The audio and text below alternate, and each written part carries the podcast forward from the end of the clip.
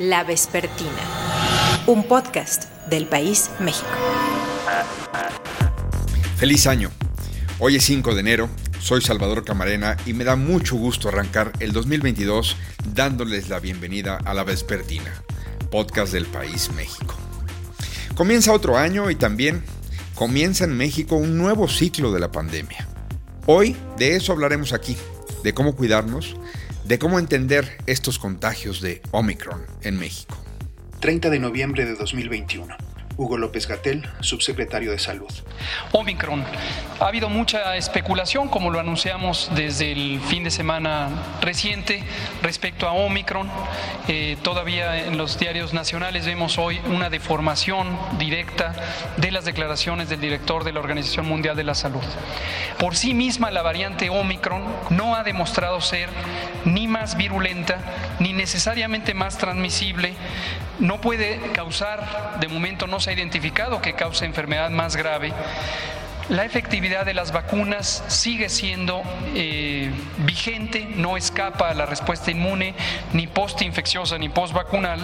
Las pruebas PCR y las pruebas de antígenos siguen detectando a esta variante y los tratamientos convencionales contra el COVID siguen siendo útiles. Es sumamente importante no distorsionar la información y tener claridad de lo que significa esta variante. Ya todo mundo tiene un ejemplo. En nuestra familia, en nuestro entorno laboral, en nuestra comunidad, muchos están reportando que son positivos a COVID-19. Quizá en ningún otro momento de estos casi dos años de pandemia en México habíamos sabido de tantos casos cercanos de manera simultánea. Pero ¿qué implicaciones tiene esta avalancha de contagios? ¿Hay de verdad menos riesgo porque nuestros conocidos y amigos salen más rápido de la infección o porque reportan que fue leve, que solo un par de días de molestias? ¿Podemos acaso pensar que así será de ahora en adelante? ¿Que habrá muchos infectados en cada ola pero pocas hospitalizaciones y pocas muertes afortunadamente? Los investigadores Brenda Crabtree, Alejandro Sánchez Flores y Arturo Lisker nos ayudan a responder esto. Esto que es arrancar un nuevo año con una ola de COVID. La Vespertina, un podcast del país México. Me gusta mucho arrancar este año conversando con la doctora Brenda Crabtree. Ella es infectóloga e investigadora del Departamento de Infectología del Instituto Nacional de Nutrición. Brenda, bienvenida a la Vespertina. Feliz año. Hola Salvador, muchísimas gracias por la invitación. Feliz año a todos. Gracias por el interés en este tema. Son ya dos años en que hemos padecido la pandemia, pero también hay aprendizajes. Hoy que las noticias son que se multiplican los contagios, ¿cuál es el panorama que tú quisieras decir de diagnóstico a bote pronto, Brenda? ¿Es una variante más contagiosa que la variante Delta, pero es más grave la enfermedad que se desarrolla o cómo, cómo, cómo diagnosticar su gravedad? Pues mira, eh, nada, primero decir que el conocimiento es continuo, ¿no? Y entonces siempre sale una cosa nueva y hay que ser muy cautos en lo que uno concluye o opina al respecto de un fenómeno nuevo, pero al parecer con la información que tenemos hasta este momento desde el punto de vista científico es que tiene ciertas mutaciones que lo hacen más transmisibles. Las, eh, los virus respiratorios eh, o en general los virus tienen una, eh, una constante, se le llama R, que es su capacidad de transmisión, y entonces eh, eh, la variante alfa, la original, tenía una capacidad de que un individuo le podía transmitir a cuatro personas. La delta, que fue otra ola que nos pegó durísimo a principios del año 2021, tiene una capacidad de transmitir hasta ocho personas. Y el Omicron, al parecer, es del doble, es decir, de 15 a 18 personas. Esto hace que eh, o sea, no hay manera, ¿no? Eh, se va como espuma, como se está yendo en Europa, a pesar de que la gente está vacunada, porque las vacunas, su principal objetivo es que prevengan de enfermedad grave y muerte, pero no previenen al 100% de infección.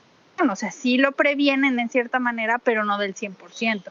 Y por eso es que estamos viendo contagios en, en infectados, perdón, en vacunados, aunque sea completamente y aunque sea con refuerzo, pero lo importante es que estas personas, pues no, no, lo más seguro es que no enfermarán de manera que requieran hospitalización o morirán por esta causa. Eh, eh, la vacuna hace la diferencia en todo caso. Exactamente, o sea, sí pensamos que si bien la vacuna, la las variantes pueden disminuir este, la efectividad las vacunas siguen siendo de gran utilidad para prevenir enfermedad grave y muerte. Y entonces eh, eh, lo que preocupa aquí es que su capacidad de transmitir a tantísimas personas a la vez, pues hace que eh, haya más números de personas enfermas, más ausentismo y que pues evidentemente siempre habrá personas que no se quisieron vacunar, que no se pudieron vacunar, que no están completamente vacunados y todas esas personas pues eventualmente son las que serán afectadas y en un sistema de salud como el nuestro, que ya hemos visto que pues tiene una capacidad limitada, ¿no? Ante este tipo de situaciones y que debiéramos de tener una respuesta eh, mucho más amplia, ¿no? Para, para contener esto, pues eh, lo, que, lo que vemos es que si bien es posible que no sea tan eh, afecte tanto a la salud, porque hasta este momento lo que sabemos es que tiene más tropismo o afección en, el, en la vía aérea superior y no tanto en los pulmones. Eh, pero bueno, siempre habrá personas vulnerables que puedan enfermar más, ¿no? El peligro aquí sería que nos confiáramos pensando que es una eh, infección leve, que solo es de las vías superiores, que no afecta pulmones y que pensáramos que entonces hay garantía de que va, va a ser como una gripa cuando por un lado, no hay garantía de que pueda ser solamente leve y que puede incluso dejar secuelas. Y por otro lado, al multiplicarse los contagios, hay gente que no tiene esquemas completos o no tiene vacuna o son niños o lo que sea, y puede haber otro momento de estrés para el sistema de salud y por supuesto para las familias. Yo no sería de, la opinión de estar, tomar esto a la ligera, sino que esto traduce también eh, que ah, la, la pandemia no ha terminado, que globalmente hay este, muchas regiones donde no hay acceso a, la vacunación y que la no vacunación completa pues sí pone en riesgo a muchas poblaciones, ¿no? Y es irreal también que en este punto pues volvamos a encerrarnos, ¿no? A, parar otra vez la economía, a que se dejen de atender otras enfermedades que no sean las, eh, el, el, COVID, porque tenemos un rezago de atención a la salud de otras enfermedades muy importante. Entonces, todo esto nos pone en mucho aprieto, ¿no?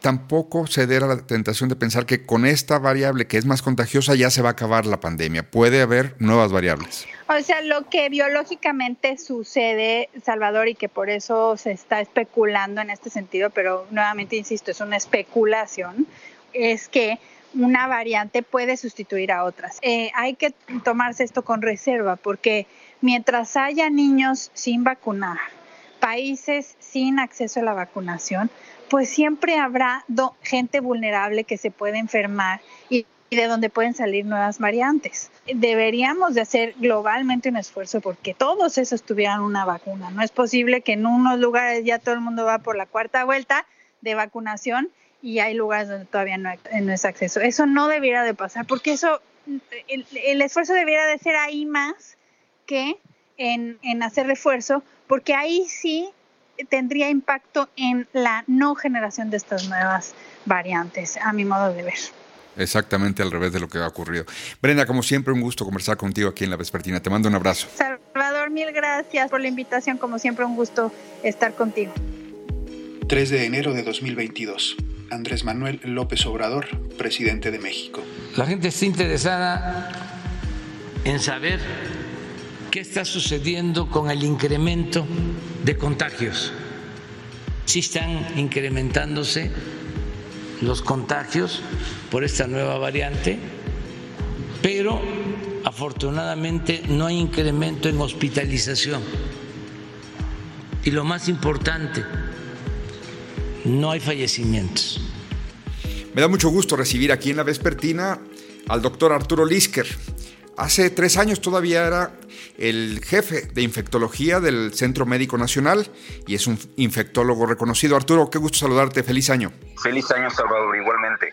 ¿Cuál es tu valoración de lo que todos estamos viendo en nuestro entorno hoy por hoy aquí en México? ¿Qué está pasando en el mejor de los sentidos? Es decir, sin dramatismos, pero también con puntualidad. Mira, eh, lo que está sucediendo es que la variante Omicron ha este, ah, está siendo la prevalente en todo el mundo, incluyendo en México, aunque no tenemos, digamos, no se han hecho las pruebas suficientes, pero, pero obviamente por el comportamiento de la, de la tremenda contagiosidad del virus, eso eh, evidencia que, que la variante eh, predominante, si no es que es ya eh, llegar a ser la variante Omicron, que es sumamente, sumamente contagiosa. Entonces eso es, eso es lo que está sucediendo. Afortunadamente lo que estamos viendo es de que a la gente vacunada, aún sin el refuerzo, y si no tiene factores de riesgo, la evolución de la enfermedad está siendo en general bastante benigna afortunadamente.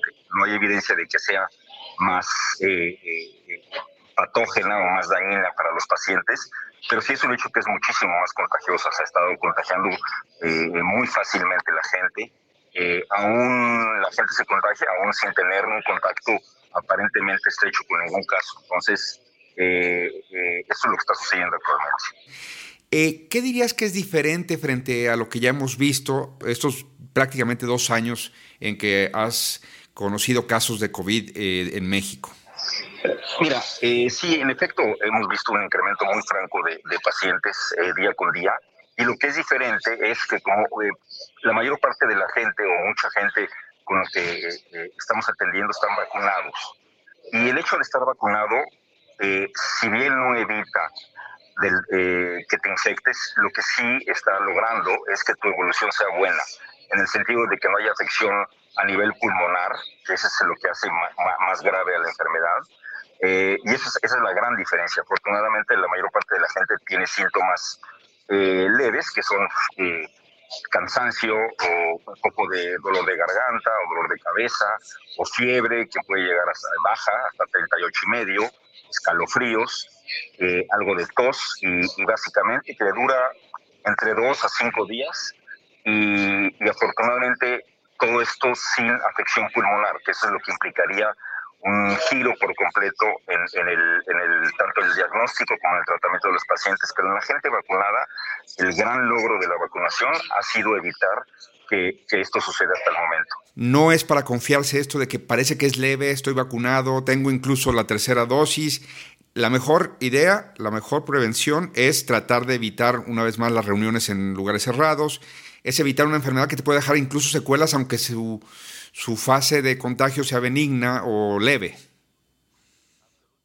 Absolutamente, Salvador, porque te digo, aunque estés vacunado, sí llega a ser impredecible. Hay gente que sí pues, ha fallecido con esta, con esta variedad y que ha tenido problemas muy serios, hospitalizaciones eh, muy prolongadas.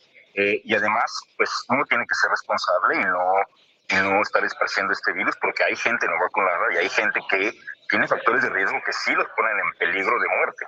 No, no, no hay que bajar la guardia, sí hay que eh, evitar, eh, yo estoy este, pregonando muchísimo, evitar eh, los, los, los, contactos sociales lo más posible, las reuniones y todo eso.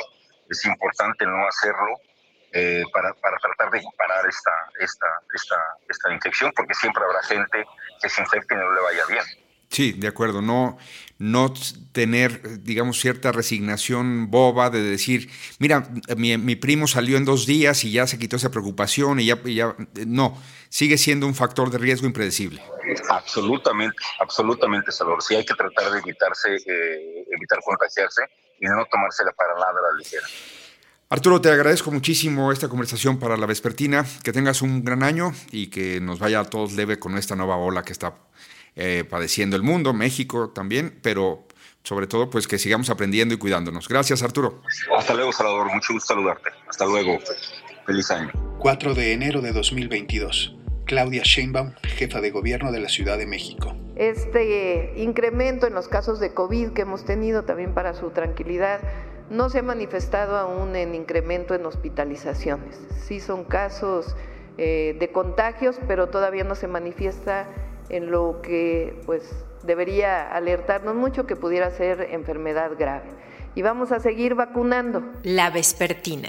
Soy Fidel Alejandro Sánchez Flores, investigador del Instituto de Biotecnología del UNAM, soy presidente de la Academia de Ciencias de Morelos e integrante del Consorcio Mexicano de Vigilancia Genómica de SARS-CoV-2. Eh, ya tú me dirás si traduzco bien la realidad diciendo, bueno, de repente hay como noticias en los medios, yo soy parte de los medios, de hay 25 Omicron en Nuevo León, cuando en una sola familia de repente en las últimas navidades se, infectaron 25 y uno dice, pues a lo mejor hay muchos más, nada más que pues eh, la falta de pruebas específicas y lo que sea. Entonces, más bien como asumir que ya esta es la, la ola de Omicron, ¿cierto? Sí, definitivamente por la tendencia que va eh, a nivel del país, eh, más o menos ya 30% de las muestras que se toman, digamos, o que se han tomado durante diciembre en todo el país, pues ya constituyen o son parte de la variante Omicron.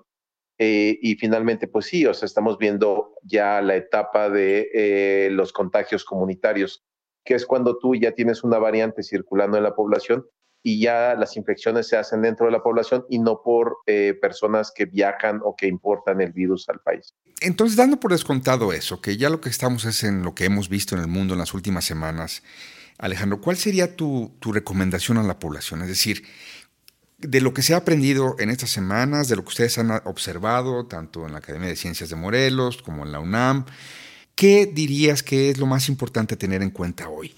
Porque, ¿qué, qué, sucede? ¿Qué te dice la gente? Uy, en mi familia todos en la cena de Navidad, la mitad salieron positivos después, dos días después, tres días después, pero fue leve, como si, como si estuviéramos minimizando lo que está ocurriendo de alguna manera.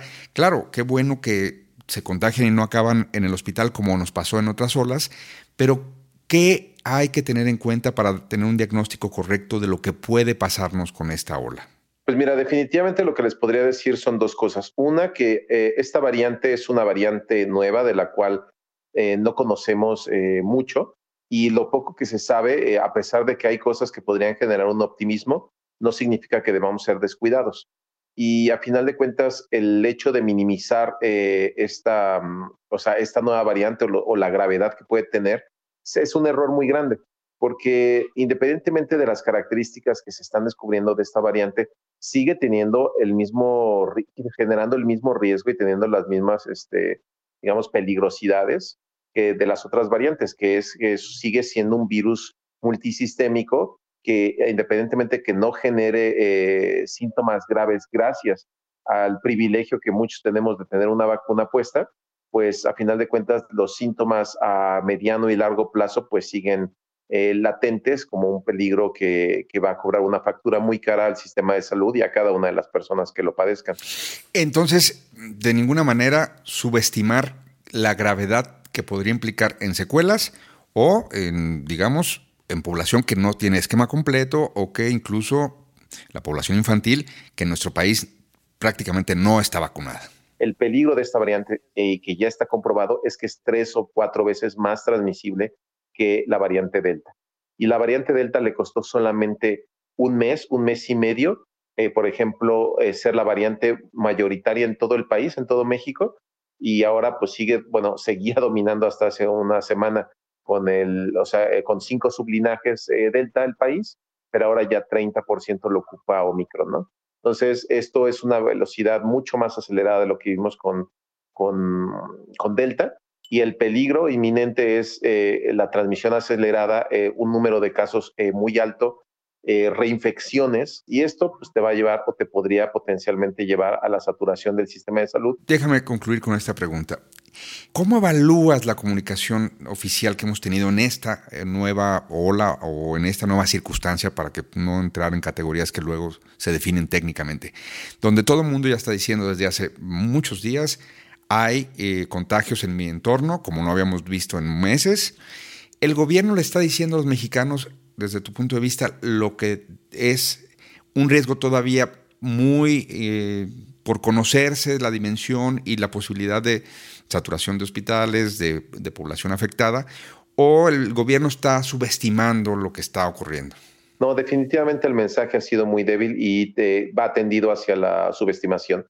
Y esto finalmente es un, er, un error, digamos, dentro de toda la investigación que se ha hecho de COVID, eh, una de las que tiene que ver no tanto con la parte biológica, sino más bien con el comportamiento social, han equiparado, por ejemplo, el, e, el, tipo de mensajes que mandan los líderes o los gobiernos sobre la población, influye muchísimo en la pandemia y en su manejo.